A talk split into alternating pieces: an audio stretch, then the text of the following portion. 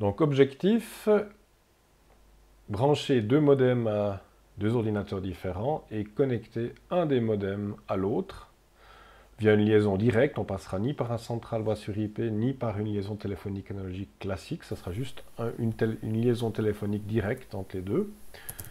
Et donc, euh, on va d'abord commencer par euh, montrer euh, un modem qui répond en fait tout seul, sans aucun, c'est fameux son du modem.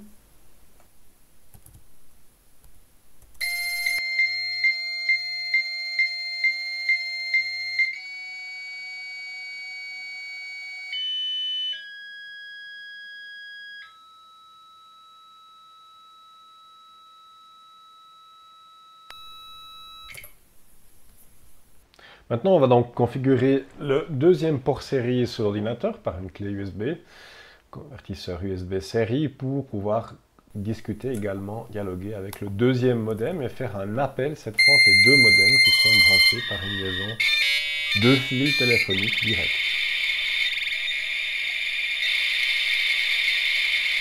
Les deux modems se sont synchronisés, c'est les sons qu'on a entendus, et puis maintenant la diode CD est mise à 1 et les deux modems disent connect. Souvent, il y a la vitesse effective, mais là, c'est pas configuré comme ça. ce qui fait qu'on peut taper, bien sûr, sans écho. On peut taper dans un terminal et on reçoit les caractères dans l'autre terminal et vice-versa, mais sans écho. Si on a besoin d'un écho, il faudra le faire. Donc, est-ce que mon modem est toujours branché? Cette fois à une autre machine. C'est le cas. Alors, je peux maintenant activer un service de login.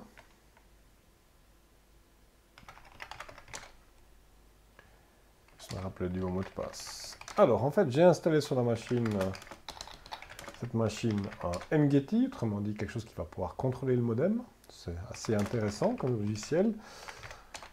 ici, on a un modem. Et puis, ce qui est le plus important, c'est le login.config.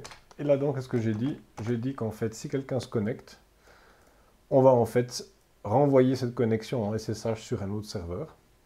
Et puis, si tout à coup, c'est une connexion PPPP, PPP, Point-to-Point Protocol, autrement dit euh, Internet, échange de trame Internet, et non pas texte tapé au clavier, comme celui du bas, eh bien on va lancer en fait le démon PPPD qui a été préconfiguré comme il faut. Relativement simple. Il suffit de démarrer le service. Euh, avec, système D sur cette machine. Euh,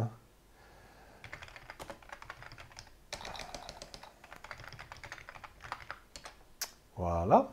Ce qui devrait...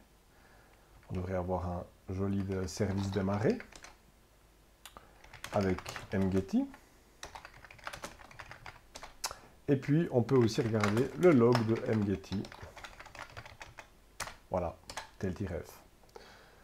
Et donc maintenant, ce qu'on peut essayer de faire, c'est se connecter d'abord en terminal, par modem, login normal, qui sera converti en SSH dans notre cas, et puis ensuite on fera en PPP pour échanger du trafic Internet, comme on le faisait peut-être à la fin des années 90. Alors faisons un appel simulé. Il faut maintenant forcer MGETI à répondre, puisqu'on n'a pas de vraie centrale téléphonique configurée ici, c'est une liaison directe. Donc il n'y a pas de signal ring, hein. sonnerie. Et la connexion a été établie.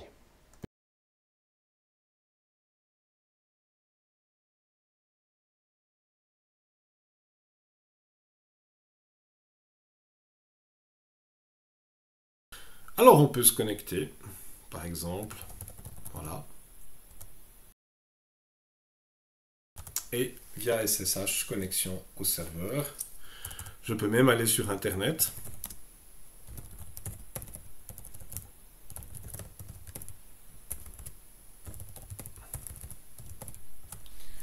Avec un navigateur texte, chercher quelque chose. CFF par exemple.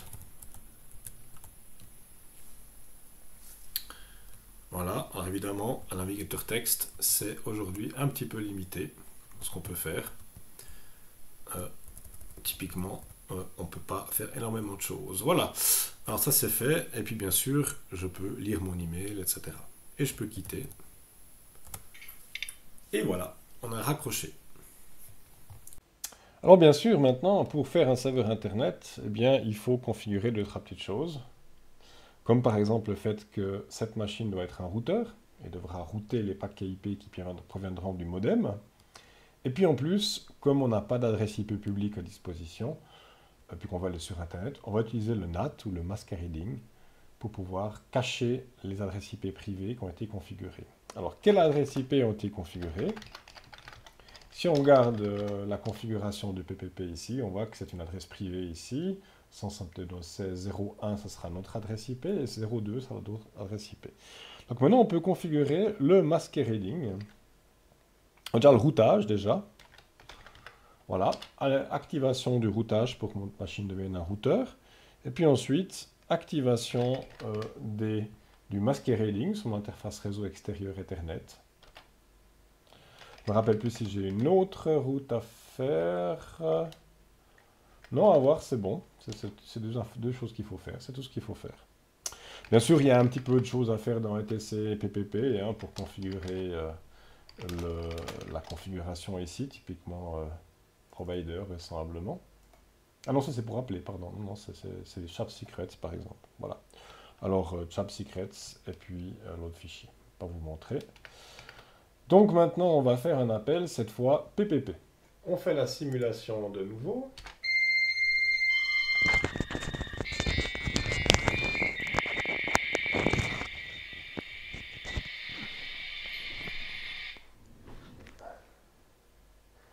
Lancement de PPPD. Alors, en théorie, maintenant, on a une interface réseau Euh, configurer. On peut faire un ping de l'autre équipement. Alors, le nôtre déjà, hein. ça c'est nous, bah, le délai est effectivement très faible, c'est nous-mêmes. Hein. Et maintenant, l'autre côté, voilà, ici avec un délai relativement élevé, c'est normal, c'est dit euh, au débit, hein, au paquet, taille paquet qu'on envoie. Si j'envoie un paquet plus grand, eh bien évidemment, euh, le délai sera plus grand également. Alors, euh, maintenant, euh, est-ce qu'on peut aller par exemple en SSH sur ce laptop? Évidemment, il faut ouvrir la connexion, etc. Oui, on peut aller effectivement en SSH. Et je suis connecté.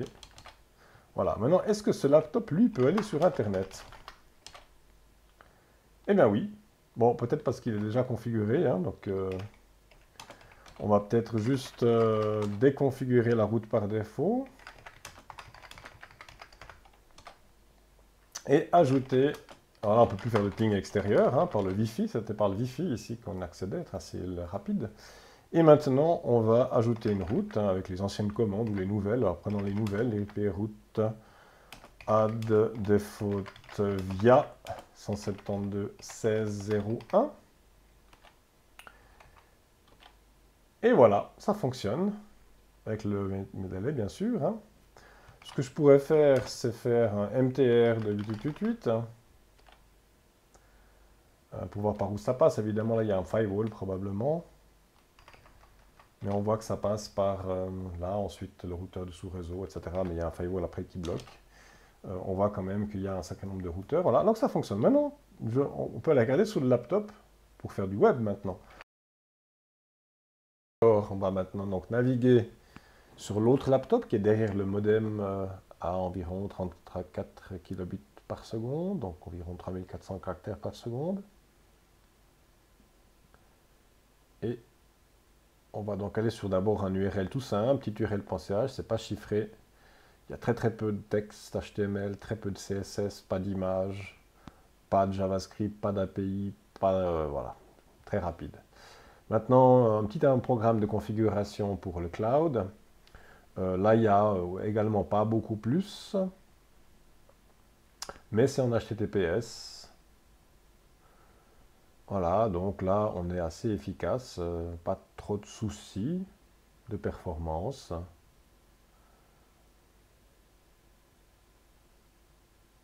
Voilà, c'est presque aussi bon qu'aujourd'hui. Maintenant, on va essayer des sites un peu plus lourds. Alors, par exemple, affinite.ch, alors bon, il y a des images pas très grandes, il y a des CSS, euh, un petit peu de JavaScript. Il n'y a pas de ressources externes. Tout, est plus ou moins intégré. Euh, voilà. Voilà, ça marche pas trop mal. On voit les images qui se chargent au fur et à mesure, le fond d'écran, etc. Donc voilà, ça fonctionne. Pas trop de soucis. Maintenant, on va aller sur un wiki. Alors ça, ça risque de prendre euh, beaucoup plus de temps. Parce que là, il y a non seulement des sources extérieures, des images, beaucoup de CSS, etc., etc. Donc on va avoir beaucoup, beaucoup, beaucoup, beaucoup à transférer.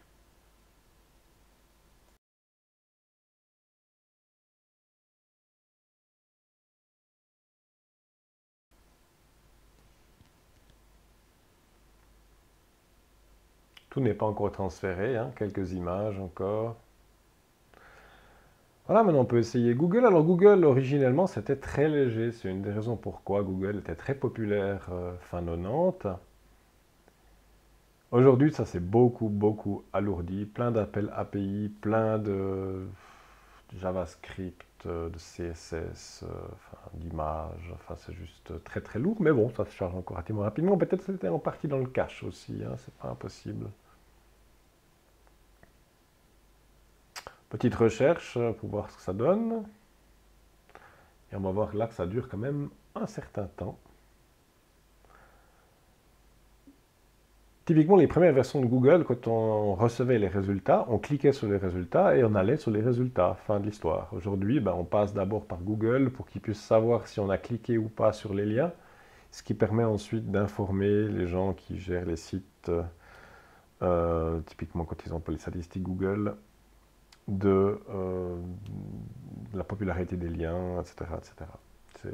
C'est important pour effectivement le web moderne, pour les recherches modernes, mais c'est tellement plus compliqué. Et il faut passer toujours par Google chaque fois que l'on va chercher quelque chose. On informe Google bien sûr des résultats de nos recherches et sur quoi on clique.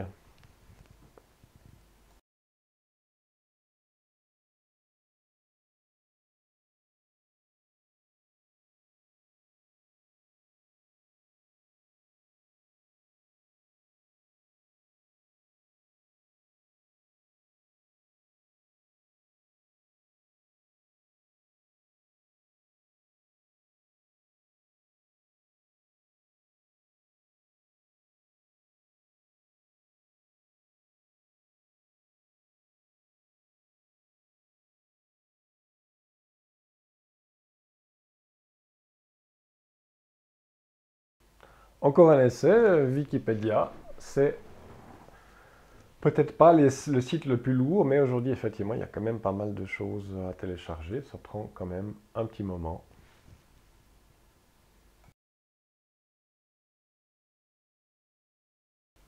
Et les fameuses commandes AT qu'on a utilisées, comme ATD, ATA, etc. Euh, interface standard série pour les modems développés par Hayes, c'est plus ou moins compatible partout. Maintenant, la grande question, c'est finalement quelle est notre performance hein? Alors, une façon de calculer cette performance, c'est de créer un fichier quelque part sur Internet et de le télécharger. Parce que les outils qui sont possibles aujourd'hui sur Internet euh, de performance, je crains qu'ils ne supportent pas notre vitesse si petite. Rien que charger l'outil, ça risque d'être horrible. Donc euh, voilà, on va simplement créer euh, un fichier quelque part. Voilà, donc on va créer en fait un fichier ce fichier, on le crée avec une fonction un peu particulière. Euh, je, remets la, je remets ici. En fait, le, but, c'est de créer un fichier compressé. Comme ça, la compression de PPP ou éventuellement des modems ne va pas influencer le résultat euh, en positif. Là, au pire, ça sera un peu inférieur ce qu'on peut tenir puisqu'il y aura un, overhead de compression. Euh, effectivement, le fichier, c'est bien environ 1 MB. Donc maintenant, je peux le télécharger.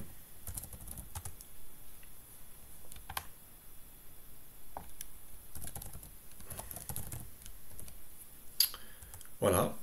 Et on va voir tout de suite quelle est la performance. Voilà, 4 KB à peu près, ça semble assez, euh, logique. Bon, ben, voilà, ça varie bien sûr, hein. on est plutôt en train de baisser, on baisse vraiment beaucoup là. Voilà, ok, il y a peut-être une erreur de transmission, euh, influence de la compression, etc. Les valeurs sont très variables. Mais disons, on n'est pas très loin du, 4 KB, 3-4 KB. On pourrait tester jusqu'à la fin, mais on va pas le faire. Voilà le principe simplement de, euh, cette performance. Évidemment, un fichier qui serait euh, beaucoup plus facile à transférer, qui contiendrait euh, tout le temps les mêmes valeurs.